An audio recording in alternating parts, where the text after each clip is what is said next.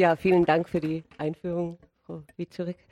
Ähm, Sie haben es gehört, Geldknappheit spielte eine bedeutende Rolle im Leben der Franziska Gräfin zu Reventlow und die Jagd nach dem Geld beziehungsweise die Sorge darum ist auch das Hauptthema ihres Romans in 25 Kapiteln Der Geldkomplex meinen Gläubigern zugeeignet.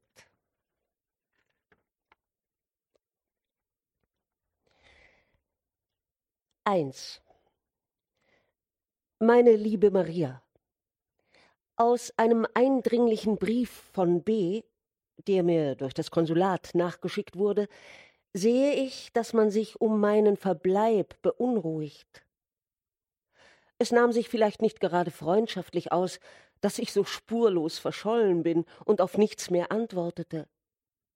Aber glaube mir, es geschah zum Teil aus zarter Rücksicht. Erwarte nur ja nicht, dass die hiermit wieder eröffnete Korrespondenz von allzu erfreulichen Tatsachen handeln wird.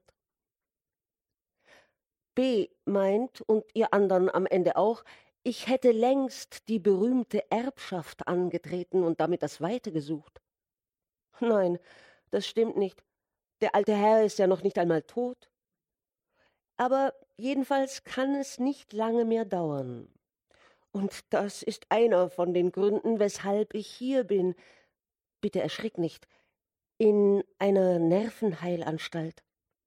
Oder sagen wir lieber Sanatorium. Das klingt immerhin noch etwas milder. Sanatorium. Ich sehe dich und mit dir all die anderen verständnislos den Kopf schütteln. Ich bin auch nicht nervenkrank, nicht einmal besonders nervös. Ich habe nur einen Geldkomplex. Ich hoffe zu Gott, du weißt, was ein Komplex in diesem, nämlich im pathologischen Sinne bedeutet. Etwa so. Verdrängte, nicht ausgelebte Gefühle, Triebe und dergleichen, die sich, ich glaube, im Unterbewusstsein zusammenballen und einem seelische Beschwerden verursachen. Es handelt sich da um irgendeine neue Nervenheilmethode, die man Psychoanalyse nennt. Erfunden hat sie der bekannte Professor Freud in Wien. Dies nur, damit du verstehst, weshalb ihre Anhänger Freudianer heißen. Man möchte sonst glauben, es bedeutet irgendetwas besonders Lustiges oder gar Zweifelhaftes. Aber es gibt eine Menge Leute, die dir das besser auseinandersetzen können als ich, und ich rate dir, dich lieber an diese zu wenden.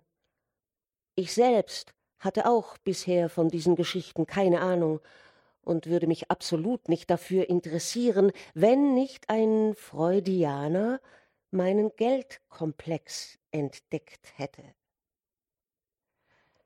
Es gibt gewiss nichts Faderes, als seine eigene Leidensgeschichte zu erzählen, und ich erzähle im Ganzen lieber Freudengeschichten die Nervenheilanstalt hat aber sicher in euren Augen etwas so Blamables, dass ich mich doch rechtfertigen und dir den trüben Hergang näher erzählen möchte. Du musst halt Nachsicht haben, wenn ich dabei etwas weitschweifig und manchmal konfus werde. Liebe Maria, wir haben uns letztes Jahr wenig gesehen, da du meist fort warst. Aber du weißt, dass mein Dasein schon vorher nur noch eine einzige wirtschaftliche Krisis war. Wie oft habt ihr in eurer Verblendung meinen Optimismus und meine Todesverachtung bewundert? Mit Unrecht, denn gerade das ist mein Verderben gewesen. Ich habe die Sache mit dem Geld niemals ernst genug genommen, ließ es so hingehen und dachte, es würde schon einmal anders werden. Kurz, um mich im Freudianer-Jargon auszudrücken, ich habe es entschieden ins Unterbewusstsein verdrängt, und das hat es sich nicht gefallen lassen. Bitte haltet mich nicht für ernstlich gestört, aber ich bin tatsächlich dahin gekommen, es, das Geld, als ein persönliches Wesen aufzufassen, zu dem man eine ausgesprochene und in meinem Falle qualvolle Beziehung hat. Mit Ehrfurcht und Entgegenkommen könnte man es vielleicht gewinnen, mit Hass und Verachtung unschädlich machen, Aber durch liebevolle Indolenz verdirbt man's vollständig mit ihm. Und das muss ich getan haben. Ich ließ es kommen und gehen, wie's gerade kam und ging. Ach, der verfluchte Optimismus, den ihr so nett gefunden habt. Als ich dann merkte, dass es anfing, sich immer feindlicher gegen mich zu stellen, habe ich es gelockt, bin ihm nachgelaufen. Aber es war schon zu spät. Es wollte nicht mehr. Also die wirtschaftliche Krise erreichte einen nie geahnten Höhepunkt. Du hast ja oft genug bei mir gewohnt, Maria, und kennst das aus eigener Anschauung. Die Wohnung ist gekündigt, jedes menschenwürdige Einrichtungsstück gepfändet oder schon auf Nimmerwiedersehen abgeholt. Es klingelt beständig, aber man macht nicht mehr auf. Jedes Poststück, das ins Haus kommt, beginnt im Namen des Königs und so weiter. Trotzdem tauchen immer neue Leute auf, die Geld wollen. Geld, Geld und noch einmal Geld. Die ganze Atmosphäre bekommt etwas Überhitztes, Widernatürliches, schwirrt von abnormen Anforderungen. Es ist einfach nichts da. Und doch hört, sieht, liest und erfährt man nichts anderes mehr, als dass jeder sein Geld haben will. Du hast dann manchmal behauptet, es ginge bei mir wie in den Lesebuchgeschichten, wo fromme Leute eine Kirche oder dergleichen nützliche Dinge bauen wollen, ohne jegliches Kapital, aber mit unerschütterlichem Gottvertrauen. Schon wollen sie verzweifeln, richten aber gläubig den Blick gen Himmel. Sieh, da klingelt es und ein anonymer Wohltäter schickt eine unwahrscheinliche Summe. Das war einmal das war manches Mal, aber eben bei jener letzten Krisis war keine Rede davon. Die Wohltäter waren ausgestorben, verschwunden, verreist, erzürnt oder nicht mehr zu haben. Ich hatte auch das blinde Gottvertrauen nicht mehr und fühlte, dass die Kluft, die sich zwischen ihm, dem Geld und mir aufgetan hatte, nicht mehr zu überbrücken war. Es begann sich an mir zu rächen, und das Infame an dieser Rache war, dass es mich nicht nur mied, sondern eben durch seine völlige Abwesenheit alle meine Gedanken und Gefühle ausschließlich erfüllte, mich vollständig in Anspruch nahm und sich nicht mehr ins Unterbewusstsein verdrängen ließ? Es gibt einen Moment, wo Leute anfangen zu beten. Und es gab einen Moment, wo ich anfing zu rechnen blind und inbrünstig zu rechnen. Ich rechnete beim Aufwachen und beim Einschlafen, rechnete, wo ich ging und stand, rechnete all die Summen, die ich brauchte, in meinem früheren Leben gebraucht hätte und späterhin brauchen würde, zusammen und wieder auseinander, kalkulierte alle vorhandenen und nicht vorhandenen Möglichkeiten und Unmöglichkeiten in der Gegenwart, Zukunft und Vergangenheit, mein ganzes Leben zog wieder an mir vorüber bis in die kleinste pekuniäre Einzelheit. Ich sah ein, dass ich niemals genug Geld gehabt hatte und voraussichtlich nie genug haben würde. Alle verdrängten Begehrlichkeiten, alle gescheiterten Luxusträume wachten wieder auf. Alles, was ich jemals hätte tun oder kaufen mögen und nicht getan oder gekauft hatte, gaukelte mahnend vor meinem inneren Auge, und so ging es fort bis ins Endlose. Dass man in dieser Verfassung nicht sehr umgänglich ist, kannst du dir denken. Ich fühlte dann auch, dass die Bekannten kein besonderes Vergnügen mehr an meinem Verkehr hatten. Sie fanden mich langweilig, präokkupiert und zitterten vor Geldansinnen.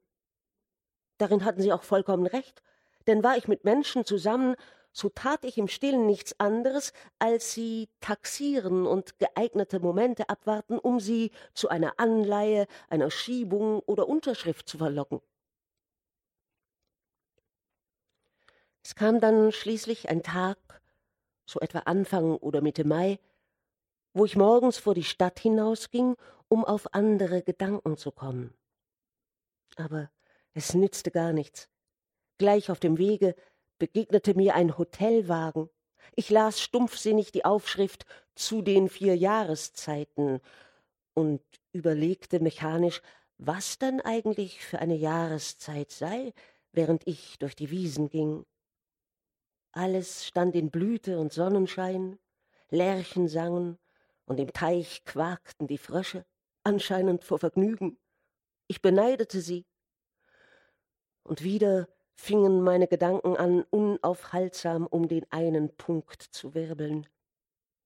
Ja, es wird wohl Frühling sein, aber was geht mich das an? Es gibt keine Jahreszeiten, keinen Sonnenschein und keine Blüten.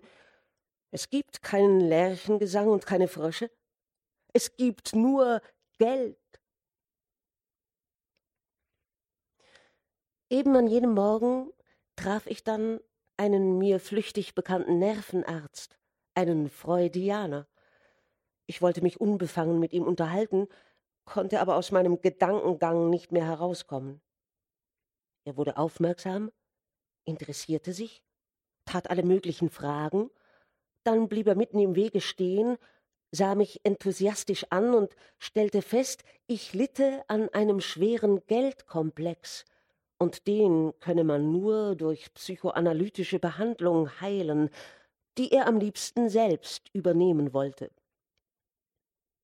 Im weiteren Verlauf des Gesprächs schlug er mir vor, ich solle mich einstweilen in die Anstalt seines väterlichen Freundes, Professor X, begeben, er selbst habe die Absicht, seine Ferien dort zu verbringen und werde also nachkommen. Dem Professor X möchte ich nur um Gottes willen nichts von der geplanten Behandlung sagen, denn er sei ein erbitterter Gegner alles Freudianertums. Ich könnte mich ja auf irgendeine fixe Idee hinausreden und ein wenig simulieren. Anfangs war ich etwas unschlüssig und ziemlich erschrocken über den Gedanken, mit einer pathologischen Sache behaftet zu sein. Das heißt, ich hatte wohl selbst schon geahnt, dass es nicht mehr ganz richtig mit mir war. Andererseits aber hatte der Gedanke, diesen Zustand wieder loszuwerden, vieles für sich. Das fürchterliche Rechnen und die beständigen Geldgedanken mussten mich binnen kurzem ganz zugrunde richten. Wenn es in dieser Weise fortging, war ich sowieso nicht imstande, mich ernstlich mit der Ordnung meiner Angelegenheiten zu befassen. Als ich kurz darauf die Nachricht von der schweren Erkrankung des alten Erbherrn bekam, war mein Entschluss gefasst, denn nun auch noch mit positiven Kapitalsmöglichkeiten zu rechnen, das ging, weiß Gott, über meine Kraft. Und so stellte ich meine Angelegenheiten, meine Gläubiger und alles übrige in Gottes Hand, fuhr hierher und tat sowohl der Welt wie mir selbst gegenüber, als ob ich nicht mehr existierte. Aber selbst die Erinnerungen greifen mich noch zu sehr an, und ich glaube, wir haben für heute beide genug. Ein andermal mehr.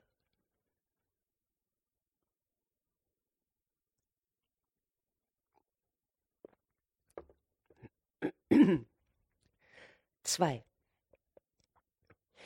Wie mir denn hier zumut ist, willst du wissen? Einstweilen ist es so ziemlich die dümmste Situation, die mir das Leben bisher serviert hat. Ich war noch nie in einem Sanatorium und habe noch nicht recht heraus, wie man sich hier zu benehmen hat. Der Professor nahm mich natürlich eingehend ins Verhör, und ich war in einiger Verlegenheit, was ich ihm sagen sollte. Da ich nun am ersten Abend meine Mitpatienten ziemlich unsympathisch fand, gab ich an, ich litte an krankhafter Menschenscheu.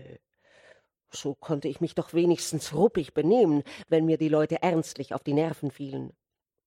Aber er meinte, dann wolle er mich lieber vorläufig isolieren, ich sollte die Mahlzeiten alleine auf meinem Zimmer nehmen und so weiter. Nein, um Gottes Willen, das wollte ich nicht. Zu viel allein sein machte mich vollends verrückt.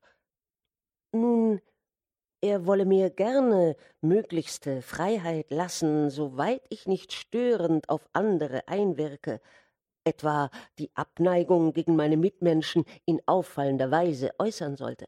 Nein, nein, das würde ich ganz gewiss nicht tun, sagte ich voller Überzeugung. Er sah mich daraufhin ganz erstaunt an und schüttelte den Kopf. Pause, angestrengtes Nachdenken. Dann beklagte ich mich über Schlaflosigkeit, Depressionszustände und was mir gerade in den Sinn kam. Wie sich die äußerten, nämlich die Depressionen, ob ich etwa oft und ohne Grund Neigung zum Weinen fühle? Darüber fiel ich wieder aus der Rolle und musste über dieses merkwürdige Ansinnen herzlich lachen. Aber er hielt das Gott sei Dank für nervös, legte mir väterlich die Hand auf die Schulter und meinte, ich hätte am Ende irgendwelche schwere seelische Erschütterungen durchgemacht. Ach du lieber Gott, auch ohne den Geldkomplex zu erwähnen, konnte ich ihm doch nicht gut sagen, ja, gewiss, aber sie lagen ausschließlich auf pekuniärem Gebiet. Ich war mein Leben lang allen menschlichen und seelischen Konflikten gewachsen, nur den wirtschaftlichen nicht. Schwerlich hätte der Professor das richtige Verständnis gehabt, und ihm wären höchstens Bedenken über meine Zahlungsfähigkeit aufgestiegen. Immerhin hatte ich den Eindruck, dass er mich für ziemlich übergeschnappt hielt.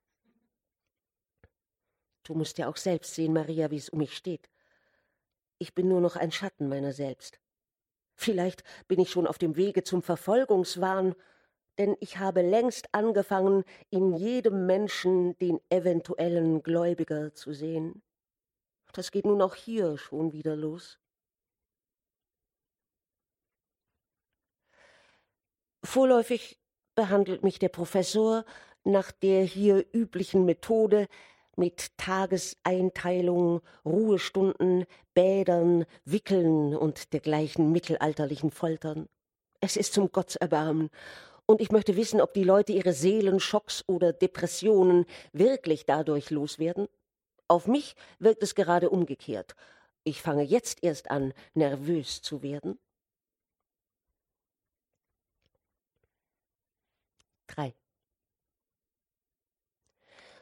Aus lauter Verzweiflung habe ich angefangen, Bekanntschaften zu machen.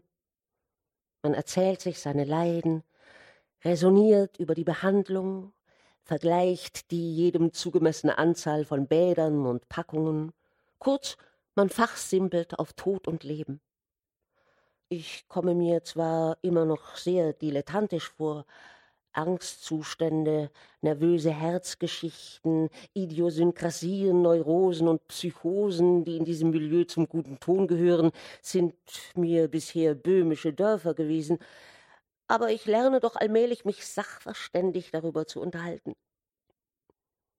Wir haben da einen achtzehnjährigen Pastorensohn, der sich zum Atheismus durchgekämpft und darüber eine Psychose bekommen hat. Nun gibt es einen entlegenen Teil des Gartens mit einem kleinen Holzpavillon, und in dem Pavillon steht, ich weiß nicht warum, eine Spieluhr.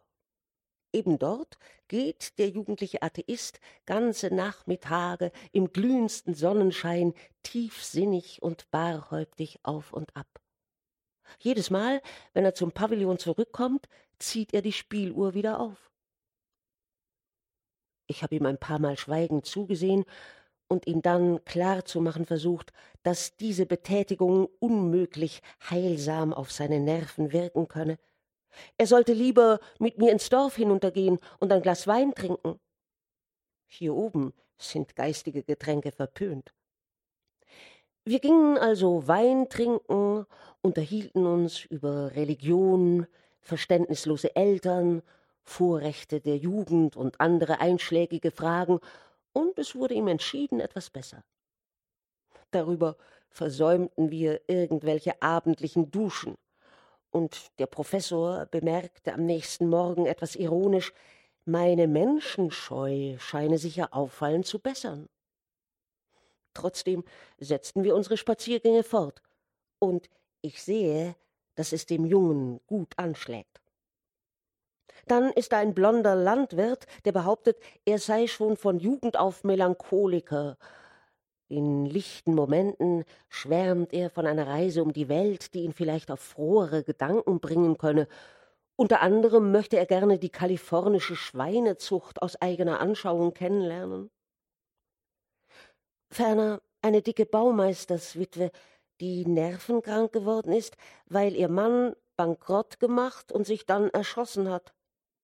Sie hat uns die Geschichte gewiss schon fünf, sechs Mal mit allen Details vorgetragen, und man hat aufrichtiges Mitgefühl. Mehr als alles andere, mehr als Tod und Bankrott, ist es ihr nachgegangen, dass in einer Zeitung gesagt wurde, ihr Mann sei ein unverbesserlicher Baulöwe gewesen und habe sich damit zugrunde gerichtet. Über diese Beschimpfung kann sie absolut nicht wegkommen. Mein Tischnachbar, der Privatdozent Lukas, ist Gott sei Dank nur überarbeitet. Er ist Nationalökonom und hat extravagante Ideen über die Erwerbsfähigkeit der Frau. Tja, und so weiter. Du siehst, es ist keine besonders lustige Umgebung, aber wenn man so dazwischen sitzt, gibt sie einem doch allerhand zu denken. Nach meinem Gefühl wären fast alle Psychosen in erster Linie mit Geld zu heilen. Hätte der rebellische Pfarrersohn Geld, so brauchte er weder zu seiner Familie zurück noch eine neue Weltanschauung, sondern würde sich nach Herzenslust amüsieren und, da schon ein Glas Wein und ein bisschen Geschwätz ihn aufleben lässt, bald geheilt sein. Der Landmann könnte um die Welt reisen und über den Wundern der kalifornischen Schweinezucht seinen Trübsinn vergessen. Auch die Witwe möchte sich sicher über den unverbesserlichen Baulöwen trösten, wenn er ihr ein anständiges Vermögen hinterlassen hätte. Aber das sieht wohl kein Nervenarzt ein. Und es nützt ja auch nichts, wenn er es einsehe. Man kann nicht von ihm verlangen, dass er seine Patienten auch noch finanziert.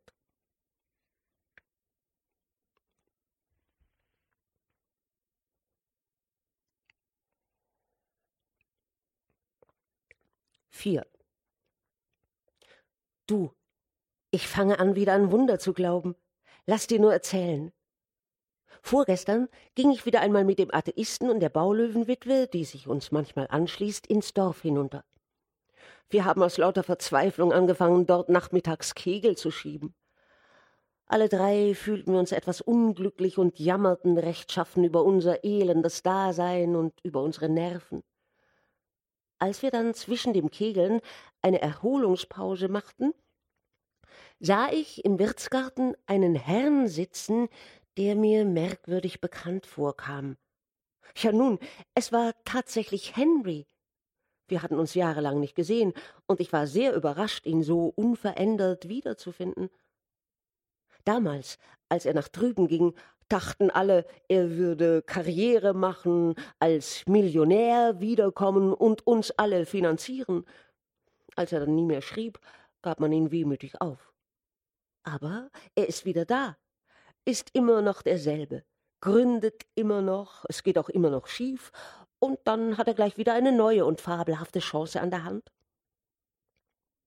Sein Erstaunen, mich hier mit den beiden beim Kegelschieben zu finden, war ebenso groß wie meines und wuchs noch, als ich ihm erzählte, dass wir droben in das Sanatorium gehörten Wohl oder übel musste ich dann die anderen an den Tisch holen. Es ging auch ganz gut. Die Witwe schloss ihn gleich ins Herz und erzählte von ihrem Baulöwen.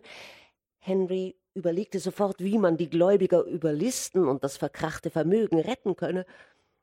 Später gingen die anderen voran, um ihre Abendbehandlung nicht zu versäumen. Ich blieb noch eine Weile und ließ mir erzählen. Er ist hergekommen, um Terrains für eine Fabrik anzukaufen und will noch eine Weile bleiben, weil ihm der Ort gefällt und er dringend etwas Erholung braucht. Im Laufe des Gesprächs fiel mir auf, dass er sich doch verändert hat. Er ist schweigsamer geworden, und manchmal schaut er so merkwürdig vor sich hin in die Luft, und sein Blick wird ganz starr. Woran denkst du denn, Henry? Ich rechne Immer? Immer. Dann hast du auch einen Geldkomplex. Was habe ich? Er wusste nur von Häuserkomplexen, Baukomplexen, Terrainkomplexen. Ich erklärte es ihm so gut ich konnte und fürchtete beinahe, er möchte es übel nehmen, aber er stürzte sich förmlich darauf, wie auf eine neue Spekulation. Vielleicht berührte es ihn auch wie ein heimatlicher Klang, eben weil er beständig mit seinen Häuser, Bau und so weiter Komplexen zu tun hat. Aber dieser Mann hat viel mehr Illusionsfähigkeit als ich. Er fand die Möglichkeit einer Heilung durch Analyse ganz einleuchtend und will meinen Freudianer unbedingt kennenlernen, sobald er kommt. Das ist mir ganz recht. So kann ich mich vielleicht um die Behandlung drücken, zu der ich schon längst keine Lust mehr habe. An dem Abend verspätete ich mich arg, und der Professor machte mir einen richtigen Krach. Er hat von unseren Ausflügen Wind bekommen, warf mir vor, dass ich den Atheisten zum Weintrinken verführt habe, auch die Witwe sei heute Abend ganz außer Rand und Band, und meine eigene Behandlung lasse ich überhaupt völlig außer Acht. Ach, mir wäre bald die Geduld gerissen, und ich war nahe daran, in offene Rebellion auszubrechen. Die Kegelausflüge haben wir also aufgeben müssen. Dafür habe ich Henry bewogen, als Neurastheniker ebenfalls ins Sanatorium zu ziehen. Er findet sich ganz gut hinein, und man macht sich gegenseitig das Leben so angenehm wie möglich. Jetzt im Sommer ist es überhaupt erträglicher. Man hat den großen Speisesaal mit der deprimierenden langen Tafel verlassen und nimmt die Mahlzeiten auf der Terrasse an einzelnen Tischen. Henry, Dr. Lukas, der Knabe Gottfried und ich haben einen Tisch am oberen Ende, wo man alles übersehen kann und doch etwas für sich ist. Kurz, wir haben hier mitten in dieser fremden Welt eine Art eigenes Milieu gegründet. Du kannst dir denken, dass Henry und ich uns viel zu erzählen haben. Er hat sich drunten im Städtchen ein Büro eingerichtet, wo er täglich ein paar Stunden mit seinen Aktionären telefoniert. Wir schwelgen in alten Erinnerungen, wie ich einmal Geld hatte, wie du einmal Geld hattest, oder als es mir damals ernstlich an den Hals ging. Unsere Schicksale hatten immer eine gewisse Ähnlichkeit miteinander. So musste es wohl auch kommen, dass wir uns hier im Sanatorium mit unseren beiderseitigen Geldkomplexen wiederfanden und doch beide nach altem Brauch auf eine günstige Lösung warten. Ich auf meine Erbschaft, er auf einen großen Coup, der seiner Meinung nach dieses Mal nicht fehlschlagen kann. Beklag dich bitte nicht wieder über beklag dich bitte nicht wieder über meine Briefe, Maria. Aber ich interessiere mich momentan so grenzenlos für meine eigene Existenz, dass nichts anderes übrig bleibt. Auch darin verhext einen die ewige Geldfrage. Alle schönen Eigenschaften des Herzens, alles Eingehen auf andere geht dabei zum Henker.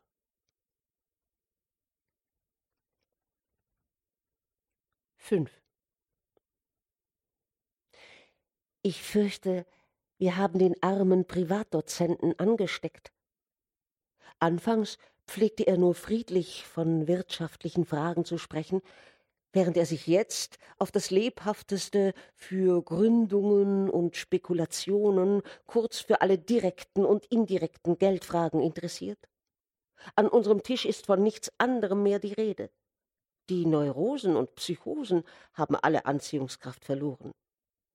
Selbst Gottfried denkt nicht mehr über seine Weltanschauung nach, sondern hört andächtig zu. Ich glaube, der Verkehr mit uns wird ihn noch völlig heilen. Heute saß ich längere Zeit mit Dr. Lukas allein. Wir gaben uns alle Mühe, zur Abwechslung einmal ein anderes Thema anzuschlagen. Die Hitze, die Persönlichkeit des Professors, da kam die Witwe einen Augenblick heran und stimmte ihr gewohntes Klagelied an. Tag und Nacht habe ihr verstorbener Mann gearbeitet, bis er ein kleines Vermögen auf der Bank liegen hatte, und all das sauer verdiente Geld sei nun in der Konkursmasse. Mein Gott, mein Gott. Die gute Dame ist etwas ermüdend, Aber ihre Neurose besteht nun einmal in dem beständigen Repetieren ihrer Leidensgeschichte, und als Mitpatient muss man Geduld haben. Eigentlich hat sie ja auch recht, sagte Lukas, als sie wieder fort war.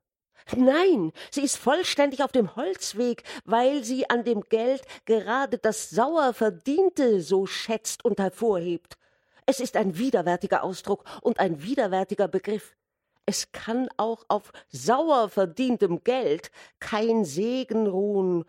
Es muss uns hassen, weil wir es an den Haaren herbeigezogen haben, wo es vielleicht gar nicht hin wollte. Und wir müssen es hassen, weil wir uns dafür geschunden haben und im Gedanken an diese Schinderei noch voller Ressortiments sind. Es rächt sich auch immer, denn entweder warten schon andere Leute darauf, oder man gibt es in der ersten Reaktion für sinnlose Dinge aus. Der Baulöwe hatte es aber anscheinend doch auf die Bank gelegt, um sich später einmal gute Tage zu machen. Ja, umso schlimmer. Dann wird es gar noch zum sauer Ersparten was die Leute bekanntlich immer auf tragische Weise einbüßen. Ich begreife auch, dass das Geld sich solche Beziehungen nicht gefallen lässt. Sauer erspart, sagen Sie sich nur ein paar Mal vor, womöglich mit knarrender Stimme. Er tat es und musste mir recht geben. Wie Krähen im Herbst, sagte er.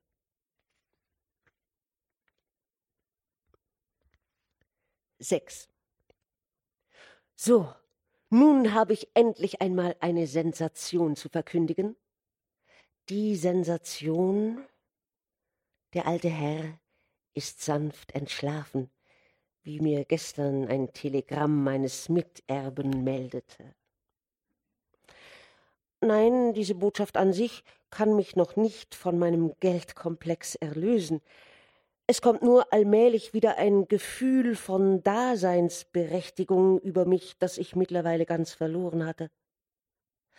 Lass dir sagen, liebe Maria, es sind nur zwei Dinge, die einem dies Gefühl geben Geld und Liebe. Soll es ganz richtig sein, so sind es beide zusammen. Aber wann ist wohl das Leben einmal ganz richtig?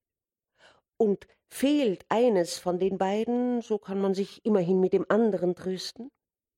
Fehlen aber beide, wie jetzt, wie hier. Nun, alles in allem ist es doch ein etwas trüber Aufenthalt. Mit Geld könnte ich fortgehen, aber es ist keines da. Mit Liebe könnte ich hierbleiben, aber es fehlt jedes geeignete Objekt. Der Atheist ist mir zu jung, Lukas zu seriös und mit Henry bin ich allmählich zu gut befreundet.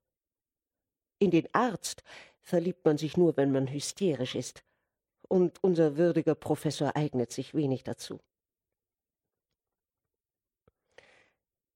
Ich fahre erst heute fort. Der Miterbe war hier. Man hat sich ernst und korrekt die Hand geschüttelt und doch ein wenig wie zwei Überlebende nach einem Schiffbruch, die nun nähere Bekanntschaft miteinander machen.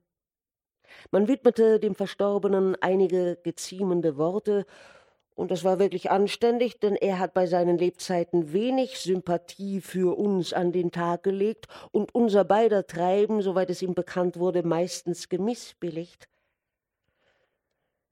Allmählich kamen wir dann auch auf die Erbschaft selbst zu sprechen. Er hat das Testament vor einigen Jahren selbst eingesehen, und nach dem, was er sagt, käme eine Summe in Betracht, die uns beiden das Herz höher schlagen lässt. Nun machte aber der alte Herr vor anderthalb Jahren, nachdem er unglücklicher, unglücklicherweise von unserem Kontrakt erfahren, eine verdächtige Reise in seine Heimat, um seine Angelegenheiten zu ordnen.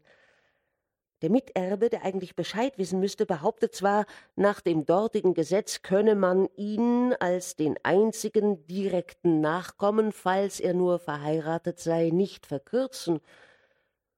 So hat man sich darüber wieder beruhigt. Natürlich muss er sich gründlich um die Sache bekümmern, meint aber, in wenigen Monaten könne alles erledigt sein. Monate. Maria. In Monaten kann alles Mögliche passieren. Man kann krank werden, sterben, verunglücken oder den Verstand verlieren. In Monaten hat das Geld alle Muße, die ausgefallensten Schikanen zu ersinnen. Monate sind eine schreckliche Zeit, wenn man sie mit Warten zubringt. Ich male mir alle schlimmen Möglichkeiten aus. Und doch, wenn ich morgens aufwache und mich noch nicht genügend beherrsche, denke ich mit scheuer Verliebtheit an dies ferne Geld, das, so Gott will, über kurz oder lang zu mir in Beziehung treten wird? Natürlich habe ich nur den männlichen Tischgenossen davon erzählt. Vor der Witwe hatte ich Angst, sie möchte mich an ihr Herz ziehen und wieder von ihrem Baulöwen anfangen. Henry nahm es mit großer Seelenruhe auf. Und der gottlose Pfarrersohn meinte, sein Vater würde in solchem Fall sicher sagen, was hülfe es dem Menschen, wenn er die ganze Welt gewönne und nähme doch Schaden an seiner Seele? Oder was kann der Mensch geben, dass er seine Seele wieder löse? vollendete Lukas. Ach, wie gern wollte ich Schaden an meiner Seele nehmen, wenn ich Reichtümer damit gewinnen könnte. Und ich bin fest überzeugt, sagte Henry, dass man mit Geld seine Seele ohne weiteres wieder auslösen könnte. Gottfried lächelte fröhlich. Seine neue Weltanschauung befestigt sich immer mehr. Henry hat nämlich vor, ihn in Afrika bei den Goldminen unterzubringen. So braucht er nicht mehr unter das väterliche Dach zurückzukehren und könnte seine Psychose ruhig aufgeben. Dr. Lukas aber wollte ganz genau wissen, wie mir jetzt zumute sei und wie ich mir nun die Zukunft denke. Ich denke nach. Nein, ich wollte lieber nicht über das Geld reden, ehe es da ist. Aber Lukas ließ nicht locker. Wie alle Privatdozenten hat er natürlich ein kleines Vermögen, von dem er bescheiden und sicher leben kann. So macht er alle möglichen Pläne, wie ich das Geld am besten anlegen solle. Anlegen? In Goldshares, rät Henry. In wenigen Jahren gibt es vermutlich enorme Dividenden. Ja, um Gottes Willen, Sie Phantast! Der Privatdozent drang die Hände. Nein, ich bitte Sie, machen Sie mir die gnädige Frau nur nicht wieder vollends. Sprechen Sie ruhig aus, sagte ich melancholisch. Es hat jetzt wirklich keine Gefahr mit mir. Wenn das Geld nur erst da ist, werde ich sicher wieder normal. So normal, dass Sie vernünftig damit umgehen? Sagen wir zum Beispiel das Kapital nicht angreifen, falls Sie mit den Zinsen auskommen können? Und dass Sie sich na, ja nicht auf Spekulationen einlassen, die davon abhängen, ob Ihr Freund Henry. Ach, Sie, Lukas, haben heute wieder einen schrecklichen Rückfall in Ihre nationalökonomischen Komplexe. Leute, die von ihren Zinsen leben, sind viel anormaler. Denken Sie nur, plötzlich sterben zu müssen, was jedem passieren kann, und das ganze Kapital liegt noch da, mit dem man sich unendliches Pläsier hätte verschaffen können. Mir würde dieser Gedanke alle Seelenruhe nehmen. Man sollte vielleicht taxieren, wie lange man ungefähr noch zu leben wünscht, und danach die Summe einteilen. Bedenken Sie doch auch meinen Geldkomplex. Wie soll ich den jemals loswerden, wenn ich mir nicht eine ausgiebige Revanche für alle bisher erlittene pekuniäre Unbill leisten darf? Bitte, hören Sie auf, bat Lukas. Ich möchte sonst noch an Ihrem vor allem ist das Geld ja wirklich noch nicht da, bemerkte Henry mit unerschütterlicher Miene. Dann erlauben Sie mir wenigstens noch die Frage, wie der Herr, nun Ihr Herr Miterbe darüber denkt. Seinen Namen haben Sie uns übrigens immer noch vorenthalten. Er trägt denselben Namen wie ich auch, da wir miteinander verheiratet sind hätte ich nur lieber geschwiegen. Aber es fuhr mir so heraus, und nun musste ich natürlich eine Flut von Aufklärungen geben. worauf der arme Lukas so angegriffen war, dass er sich für den Rest des Abends zurückzog. Du weißt, ich rede nicht gern von dieser Heirat, wenn es nicht unbedingt notwendig ist, weil es mich gar so langweilt, immer wieder den Zusammenhang erläutern zu müssen. Wir leben nicht zusammen, wir kennen uns kaum, wir sind keine Ehe, sondern nur ein Kontrakt. Und unser einziges gemeinsames Interesse ist eben diese Erbschaft. Manche begreifen das nicht, andere nehmen Ärgernis daran, und ich selber vergesse inzwischen manchmal vollständig, dass ich eigentlich verheiratet bin.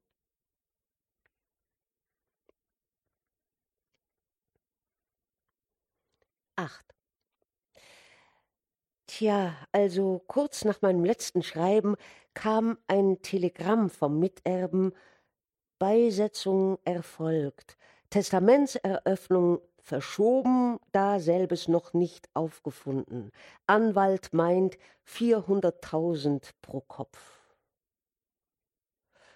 Dieser unleidliche Privatdozent Lukas tut nun wirklich, als hätte ich das große losgezogen. Er handelt mit mir wie Abraham mit dem lieben Gott um die Gerechten von Sodom, wie viel ich festlegen soll und wie viel ich verjubeln darf. Ich höre andächtig zu und träume dabei von einer Reise nach Siam. Ich weiß nicht, warum mich gerade das so besonders lockt. Von Kleidern, Pferden, Landhäusern. Kurz, ich übersetze mir die Zahlen in erfreuliche Wirklichkeiten. Vor einem halben Jahr hätte der Gedanke an ein gesichertes Dasein noch etwas Verlockendes für mich und Lukas vielleicht mehr Glück mit seinen Mahnungen gehabt, sich rangieren, auskommen, Ruhe haben. Aber das Geschick hat den Bogen zu sehr überspannt. Existenz, wirtschaftliche Basis und dergleichen sind mir zu fratzenhaften Begriffen geworden, unter denen ich mir nichts mehr vorstellen kann. Meinst du, ich wäre je wieder imstande, ohne die qualsten Zwangsvorstellungen eine Wohnung zu mieten mit einem Hausherrn zu verhandeln, Möbel zu kaufen, Dienstboten zu engagieren, Milchfrauen, Petroleum und Kohlenmänner ins Haus kommen zu sehen? Ich fürchte, ich werde überhaupt nie wieder wohnen können, nur mehr logieren, ganz oberflächlich, vorsichtig und ohne Zusammenhang. In der Beziehung ist etwas in mir gebrochen, was nie wieder ganz werden kann. Recht ungeschickt kam gerade in diesen Tagen Doktor Baumann, der Freudianer, hier an.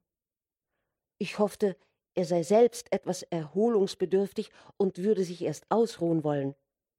Aber nein, er brennt vor Tatendurst und wollte mich sofort seiner Analyse unterziehen. Ich meinte darauf, wir sollten jetzt doch lieber die Entwicklung der Dinge abwarten, dann wäre es vielleicht gar nicht mehr nötig aber unerbittlich nimmt er mich jeden Tag eine Weile vor. Es ist ein Kreuz, und ich muss doch tun, als nützte es etwas. Die Heilung soll nämlich dadurch geschehen, dass man dem Patienten eine andere Einstellung gibt.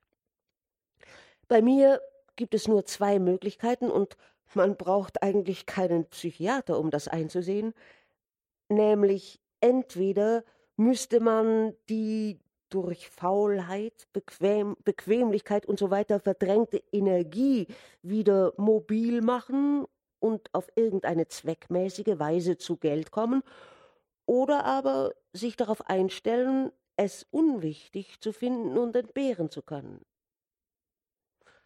Das ist natürlich nur ein unvollkommen wiedergegebener Extrakt. Im Munde des Arztes klingt es ganz schön, ausführlich, umständlich und einleuchtend. Aber was soll man damit anfangen? Das alles kann ich mir ebenso gut selbst vorerzählen und ändere doch nichts damit.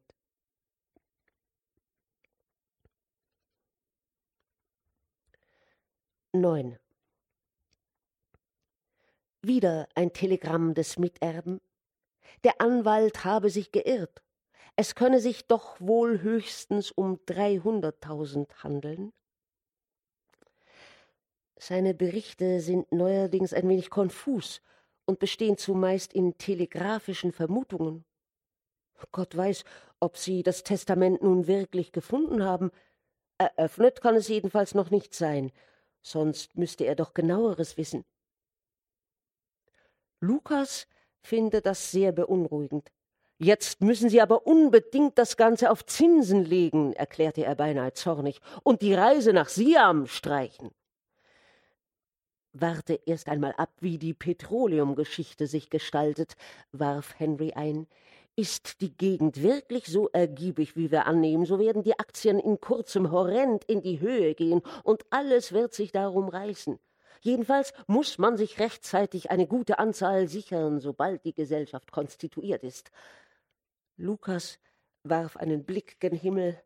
Das ist ihm schon ganz zur Gewohnheit geworden, sobald er Henry reden hört. Wollen Sie sich nicht auch bald einmal von Doktor Baumann analysieren lassen, lieber Henry? fragte er. Oh, wir haben bereits damit angefangen. Und? Findest du, es nützt etwas? fragte ich beklommen. Gerade als er sich darüber auslassen wollte, kam Baumann selbst, und Lukas wandte sich sofort an ihn. Ich bin, wie Sie wissen, nur Laie, sagte er. Die Psychiatrie ist ein Gebiet, das mir völlig fern liegt. Gelingt es Ihnen aber, diese beiden Herrschaften zur Vernunft zu bringen, so gehöre ich von Stund an zu Ihren fanatischen Anhängern und mache enorme Propaganda für Sie.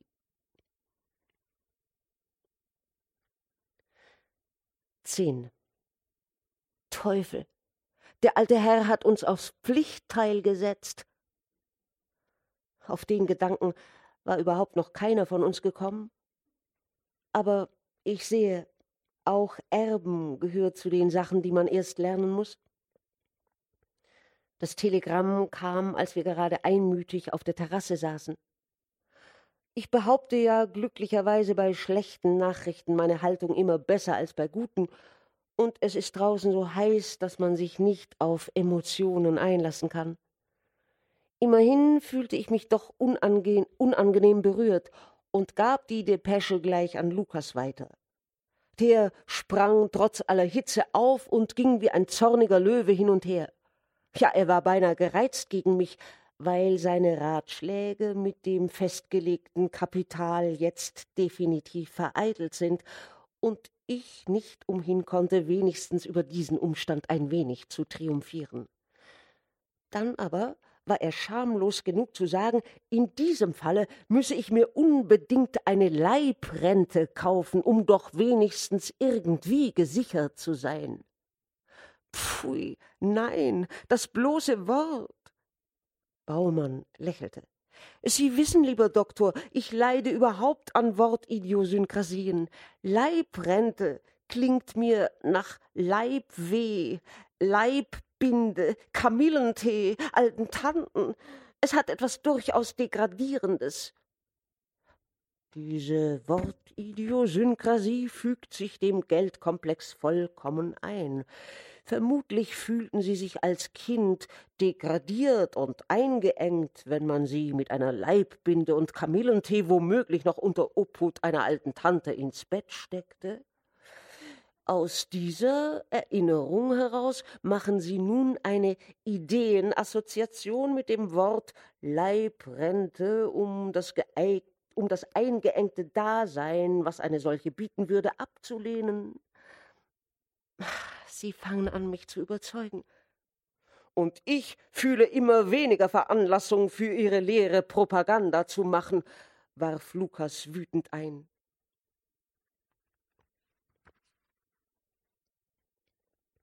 Baumann examiniert mich nun ein wenig über die Wirkung dieser letzten Nachricht. Ich möchte ihm so gerne interessantes Material darüber liefern, kann aber nur sagen, dass es mich zu meiner eigenen Verwunderung ziemlich kalt lässt. Viel oder wenig. Ich will nur endlich einmal Geld sehen, momentanes Geld, das wirklich da ist.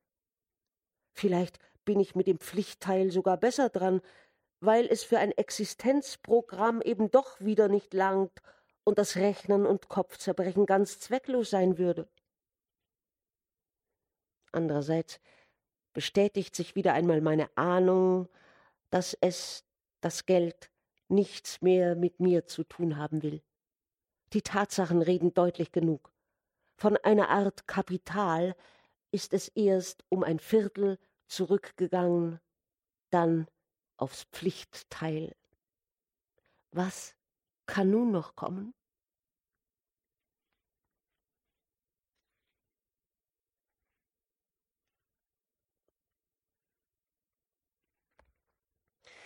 Siebzehn. Habe ich wirklich einen ganzen Monat nicht geschrieben? Was soll ich denn auch schreiben? Immer wieder dasselbe. Es ist noch nicht da. Ich warte. Seit zwei Wochen beginnt es allmählich zu tagen. Es hat wenigstens den Anschein. Ich will mich lieber noch vorsichtig ausdrücken. Der Miterbe ist wohlbehalten hier eingetroffen. Ich betone das Wohlbehalten, denn wie leicht hätte ihm bei der langen Reise etwas zustoßen können. Er hat mir nun weitläufig erklärt, was alles noch geschehen müsse, bis das Geld an die hiesige Bank überwiesen wird. Im Übrigen war er anfangs etwas verstimmt gegen mich.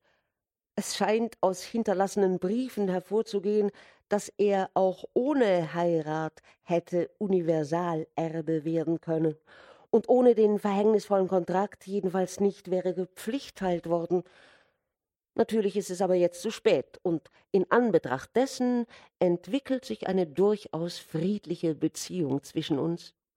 Ich finde ihn sogar in seiner ganzen Art ganz sympathisch.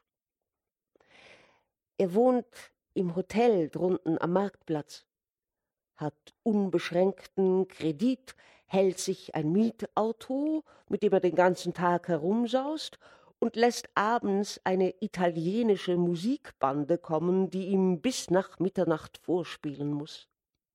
Ferner kauft er sich alle möglichen Schießgewehre. Er braucht die nicht, denn er ist kein Jäger, aber sie machen ihm Vergnügen, ebenso wie seine Tiere. Drei Bernhardiner und ein Wolfshund. Tagelang ist er mit dem Auto unterwegs gewesen, bis er diese Meute zusammengebracht hat. Die Bernhardiner sitzen oder liegen dekorativ vor dem Hotel herum und verursachten anfangs Volksaufläufe, da man hier noch nie dergleichen Tiere gesehen hatte. Der Wolfshund dagegen zeichnet sich durch unbändiges Temperament aus und richtet allnächtlich ein Hotelzimmer zugrunde aber mein rauher Gatte lacht sich vor Vergnügen halb tot, wenn man ihm die Rechnung dafür präsentiert und fordert alle auf, das Benehmen dieses Teufelskerls zu bewundern. Um ihn nicht zu kränken, stimme ich aus vollem Herzen bei, solange er ihn nicht ins Sanatorium bringt. Der Hotelbesitzer ist ebenfalls Feuer und Flamme für das Tier wie für seinen Herrn, weil er auf diese Weise sämtliche Zimmer neu hergerichtet bekommt? Man weiß natürlich in der Stadt, dass wir verheiratet sind und dass große finanzielle Ereignisse uns umwittern. Da hier sonst wenig Sensationelles passiert, sind wir mythische Persönlichkeiten und ungeheuer populär. Allzu oft lasse ich mich zwar nicht blicken, aber es kommt doch manchmal vor, dass ich an der Seite meines Gemahls mich dem erstaunten Volk zeige. Mit den anderen habe ich ihn nicht erst bekannt gemacht. Er passt nicht zu ihnen und ist ausgesprochen menschenscheu. Er ist überhaupt sehr merkwürdig und spricht wenig. Was andere sagen, pflegt er zu überhören und reagiert nur selten darauf. Ich äußere meine Besorgnis, dass immer noch und immer noch er hört kaum darauf und sagt mit gewaltiger Stimme Ich verstehe den Krempel ja auch nicht. Ich verstehe überhaupt nichts von Geldgeschichten, aber seien Sie nur ruhig, gnädige Frau, es wird schon alles gut werden. Dann vertieft er sich wieder in die Vorzüge seiner Hunde, trinkt ein Glas nach dem anderen und man hat den Eindruck, als ob er sich recht glücklich fühle. Selten, selten gelingt es mir, ihn etwas redseliger zu machen. Ich bin jetzt auch selbst so konstelliert. Meine Gedanken kreisen wieder einmal wie in einem monotonen, betäubenden Wirbel immer um dasselbe. Wann kommt das Geld?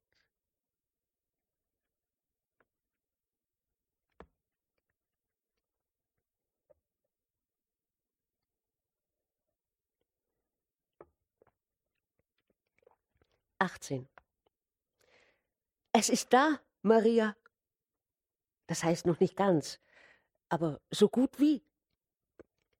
Letzten Mittwoch fing es an. Der Miterbe war plötzlich wie vom Erdboden verschwunden oder ließ sich verleugnen. Man brachte nur in Erfahrung, dass er den ganzen Tag mit Auto und Hunden unterwegs war. Schließlich erschien er dann eines Morgens in eigener Person hier oben, was noch nie vorgekommen war. Den Wolfshund hatte er an der Leine, aber der riss sich los, rannte verschiedene Patienten fast über den Haufen und verursachte eine Panik.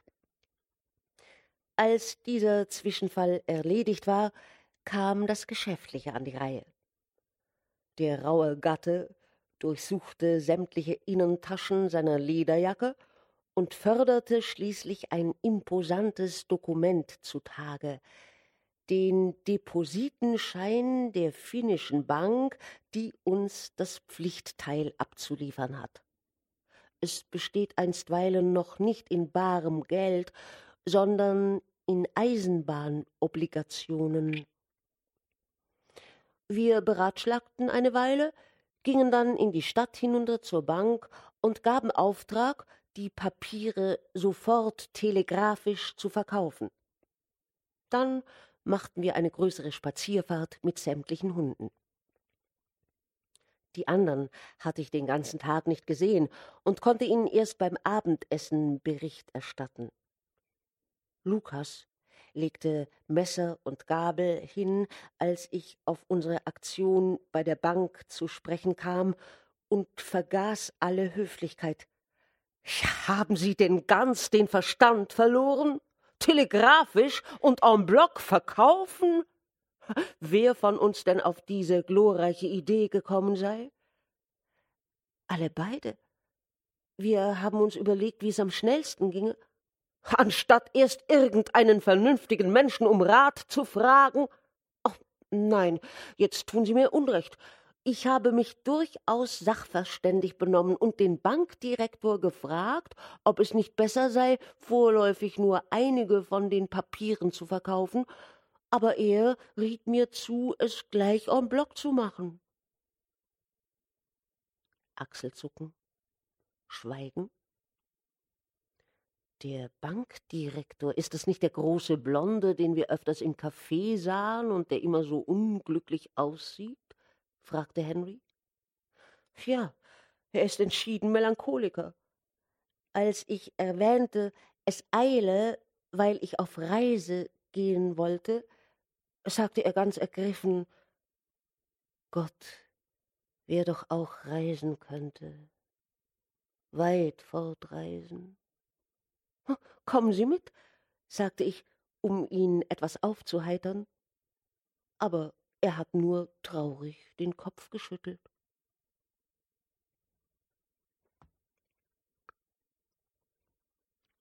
Nun raten Sie mal, wohin die Reise führt. Nach Monte Carlo.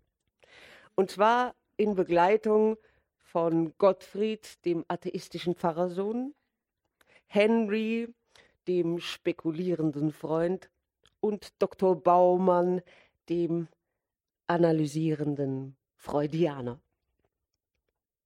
Monte Carlo. Hier bin ich vollkommen und wunschlos glücklich, Maria. Mir ist, als hätte ich die Heimat gefunden und alles, was dazugehört. Man wohnt nicht, man ist im Hotel. Und am Spieltisch gibt es keine Vergangenheit, keine Zukunft und keine Gegenwart mehr, keine Spannungen und keine Gedanken. Denn ich muss bemerken, Das Jeu hat für mich nichts Aufregendes. Es wirkt im Gegenteil beruhigend. Man sieht nur Geld, hört nur Geld, fühlt nur Geld, und das ist gerade das, was mir Not tat. Einmal gehört es mir, einmal nicht, es rollt fort, schiebt sich wieder vor mich hin, es muss sich passiv verhalten, kann sich keine eigenen Launen mehr leisten, sondern muss sich denen des Roulette fügen. Und ich tyrannisiere es. Denn ob ich spiele und wie hoch oder wieder aufhöre, steht in meiner Macht. Übrigens spielen nur Henry und ich. Gottfried darf nicht ins Casino, weil er noch nicht mündig ist, und Baumann geht von Tisch zu Tisch und sammelt Material, um eine Abhandlung über Geldkomplexe zu schreiben. Meiner, behauptet er, sei jetzt erst auf dem Höhepunkt angelangt. Aber das interessiert mich nicht mehr. Morgen schreibe ich weiter. Ich habe vor, einen Tag auszusetzen. Die anderen wollen einen Ausflug machen. Um des lieben Friedens willen gehe ich mit. Aber wozu eigentlich? Landschaft und dergleichen gibt es überall. Ich will hier nur Geldluft atmen. Ja, und dann muss ich mich endlich einmal um Gottfrieds Mantel kümmern. Er behauptet, allein könne er solche Einkäufe nicht machen. Man hat ihn neulich schon für einen Selbstmörder gehalten, weil er frierend in den Anlagen herumschlich. Vorige Woche haben wir enorm gewonnen, aber die letzten Tage ebenso arg wieder verloren, und ich habe sicherheitshalber an den melancholischen Bankdirektor telegrafiert. Er muss mir jetzt auch endlich die Abrechnung über die eingetroffenen Gelder schicken. 23. Das war vorgestern. Unser Ausflug verlief sehr nett, aber der Mantelkauf wurde darüber wieder versäumt. Heute früh nun saßen wir arglos beim Frühstück und waren gerade besonders aufgelegt, mit neuen Kräften weiterzuspielen. Für Henry war ein ganzer Haufen Briefe angekommen. Er wollte sie unbesehen in die Tasche schieben, aber ich beredete ihn törichterweise, sie aufzumachen. Gleich der erste enthielt eine lästige Nachricht, nämlich, dass die Terraingeschichte wackelt. Henry sah sorgenvoll aus und wollte von den anderen Briefen nichts mehr wissen. Es war aber einer von Lukas dabei, und ich bat ihn, wenigstens den noch zu lesen. Er tat es, und seine Miene verfinsterte sich noch mehr. Was soll das nun wieder heißen? Lukas bittet mich zu veranlassen, dass du sofort zurückkommst? Wir ergingen uns in Vermutungen, was es bedeuten könne. Ist es am Ende ein Racheakt des Professors wegen der unbezahlten Rechnungen? Äh, Lukas erwähnt auch die Terraingeschichte und scheint ganz aus dem Häuschen. Will er uns nur aus liebevoller Fürsorge aus der Spielhölle fortlocken? Oder aber hat der Miterbe Unheil angerichtet? Etwa die Stadt in Brand gesteckt? In keinem von diesen Fällen leuchtet mir ein, weshalb meine persönliche Betätigung nötig sein sollte. Gerade jetzt hier abbrechen, wo die Beziehung zwischen dem Pflichtteil und mir anfängt, sich zu einer wahrhaft herzlichen zu gestalten? Schmerzlich genug, dass Henry abfahren will. Ich bleibe hier. PS Henry ist abgefahren und depeschiert wie ein Wahnsinniger, ich möchte sofort nachkommen. Schreib also wieder an die alte Adresse. Nervenheilanstalt und so weiter. Ich hätte wahrhaftig nicht gedacht, dass ich sie noch einmal wiedersehen würde.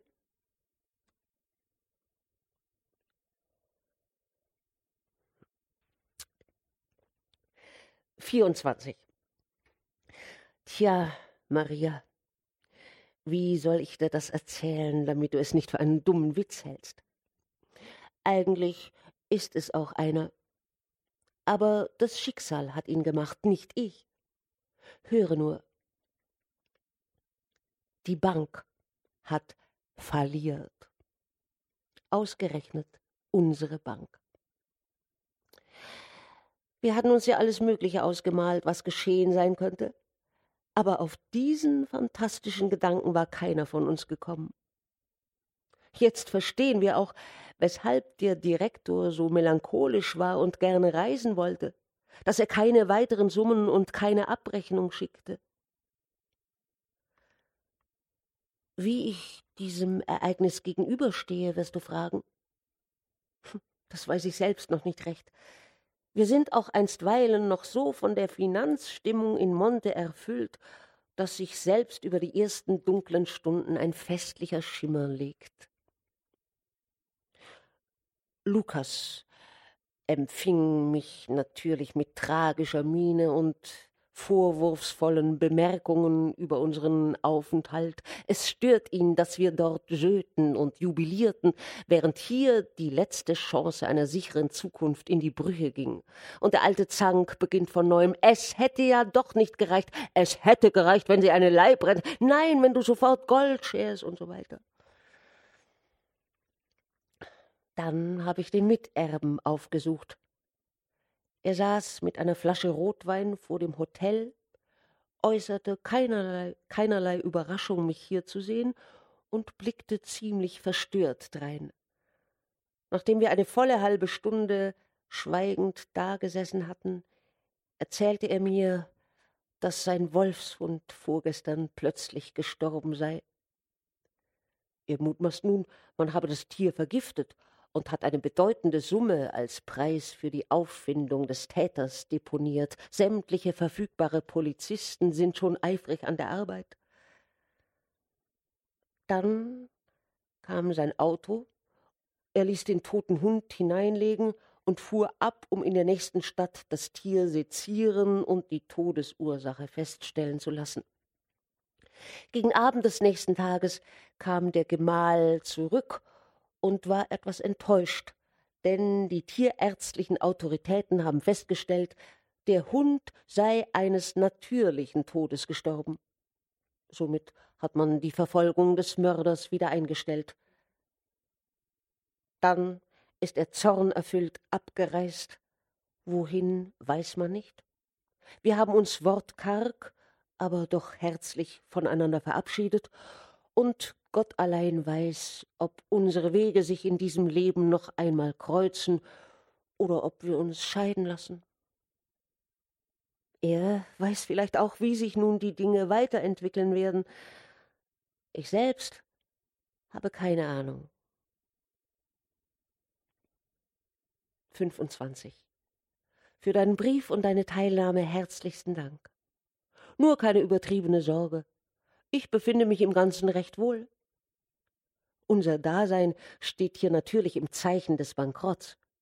Und auch das hat seinen Charme. Henry ist ebenfalls schwer betroffen, denn seine Terrainges Terraingesellschaft ist im Zusammenhang mit der Bank vollständig aufgeflogen. Er rechnet viel, ist aber voller Zuversicht, dass sich gerade auf diesen Zusammenbruch hin ganz neue Gründungsperspektiven eröffnen. Auf jeden Fall bleiben wir hier. Wir fühlen uns allmählich immer mehr mit diesem Ort verwachsen. Unter der Bevölkerung herrscht eine trübe und erregte Stimmung. Jeder Tag bringt neue Hiobsposten von verkrachten Unternehmungen, schurkischen Aufsichtsräten, die durchgebrannt sind oder sich noch rasch erschossen haben, ruinierten Aktionären und dergleichen mehr. Man fraternisiert mit anderen Mitverkrachten und ist beständig von Leuten umringt, die über Hypotheken, Bodenwerte, Aktien, gestohlene Depositen, sichere und unsichere Papiere reden. Die ganze Atmosphäre hat eine kapitalistische Note bekommen, die ungemein wohltuend ist. Unsere Popularität ist ins Ungeheure gestiegen. Wir gelten zumindest für Millionäre, weil wir unsere Verluste mit Würde tragen und haben schrankenlosen Kredit. So lässt sich's ganz gut leben. Lukas ist nicht mehr da. Und Baumann hofft immer noch, mich einmal weiter analysieren zu können. Aber ich glaube, es ist nicht mehr nötig, denn mein Geldkomplex.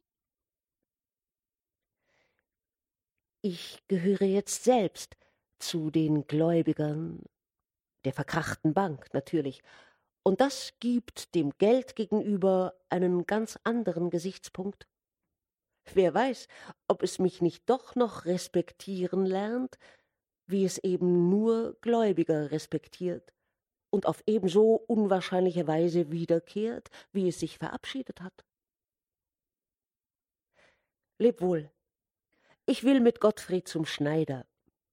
Es schadet meinem Ansehen, dass er immer und immer noch ohne Überzieher herumläuft. Und um vier Uhr muss ich zu einer Gläubigerversammlung.